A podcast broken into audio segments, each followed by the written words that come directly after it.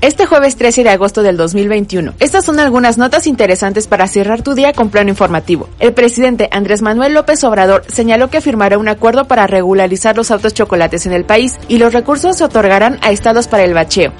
Tras anunciar que firmará un acuerdo para regularizar los autos chocolate que ya están en el país, el presidente Andrés Manuel López Obrador señaló que los recursos obtenidos por el pago del trámite de regularización se entregará a los estados para que lo usen en el bacheo de calles.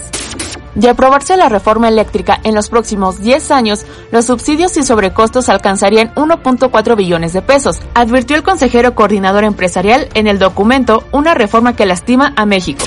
El presidente Andrés Manuel López Obrador minimizó el paro de trabajadores de Icaflor en la refinería de Dos Bocas, pues dijo que se trata de un asunto de sindicatos. Tras un enfrentamiento contra antimotines de la Secretaría de Seguridad y Protección Ciudadana, afuera de la construcción de la refinería Dos Bocas en Tabasco, un empleado de la empresa Icaflor murió por un disparo de arma de fuego, acusaron trabajadores. La secretaria de Energía, Rocío Nale, aseguró que no son trabajadores los heridos en el enfrentamiento en las obras de la refinería Dos Bocas, aunque manifestantes acusaron que hubo varios lesionados e incluso un muerto. La funcionaria aseguró que no hubo nada de gravedad. La jefa de gobierno, Claudia Sheinbaum, consideró que ya habrá tiempo para hablar sobre la sucesión presidencial de 2024 luego de que el presidente Andrés Manuel López Obrador reiteró su llamado a que las universidades públicas del país retornen a clases presenciales, la titular de la Secretaría de Educación Pública, Delfina Gómez, informó que en 20 entidades menos de la mitad de las universidades públicas han retomado las clases presenciales. El presidente Andrés Manuel López Obrador lanzó un llamado a la Organización Mundial de la Salud para que apruebe a la brevedad las vacunas contra COVID que han demostrado eficacia. Asimismo, urgió a la organización actuar con apego a la ciencia y sin tendencias políticas. El subsecretario de Salud, Hugo López Gatel, propuso cerrar de forma absoluta la promoción del tabaco. En un foro sobre tabaquismo en el Senado, el funcionario federal consideró como indeseable que la industria tabacalera se acerque a funcionarios de gobierno para cabildear. Una ONG austriaca presentó ante la Corte Penal Internacional una denuncia contra el presidente brasileño Jair Bolsonaro de crímenes contra la humanidad por su ataque contra la Amazonia. El presidente de Brasil, Jair Bolsonaro, ha decidido no vacunarse contra la COVID-19, argumentando que tiene suficientes anticuerpos contra la enfermedad por haberla pasado.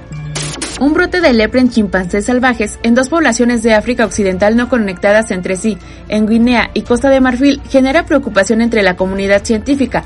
Estos casos insólitos de lepra fueron registrados y publicados en la revista Nature, pues las cepas son diferentes y ambas son poco comunes entre los humanos. El presidente de Venezuela, Nicolás Maduro, insistió este martes, día en que el país caribeño conmemora la resistencia indígena, que España debe pedir perdón a América por el genocidio de 300 años contra los pueblos originarios. La Organización Mundial de la Salud anunció la composición de su nuevo grupo científico Asesor sobre el origen de nuevos patógenos, en el que la epidemióloga cubana María Guzmán, junto a otros 25 expertos, tendrán la misión de seguir investigando cómo surgió la COVID, entre otras enfermedades.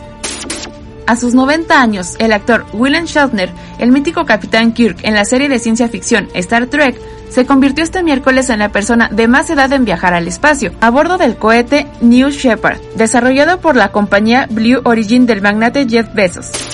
El presidente de Rusia, Vladimir Putin, afirmó hoy tener relaciones de trabajo estables con su homólogo estadounidense, Joe Biden, como parte de los esfuerzos de ambos países por mejorar las relaciones bilaterales. Los seres humanos generan en 2021 unos 57.4 millones de toneladas métricas de basura electrónica. Es decir, más que el peso del mayor objeto artificial del mundo, la Gran Muralla China, según denunció el foro WII de Producciones Ecológicos con motivo del Día Internacional de los Residuos Electrónicos.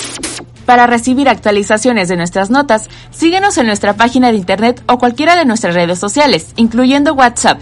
Plan informativo, información veraz y confiable. Plano Informativo Radio. Streaming Live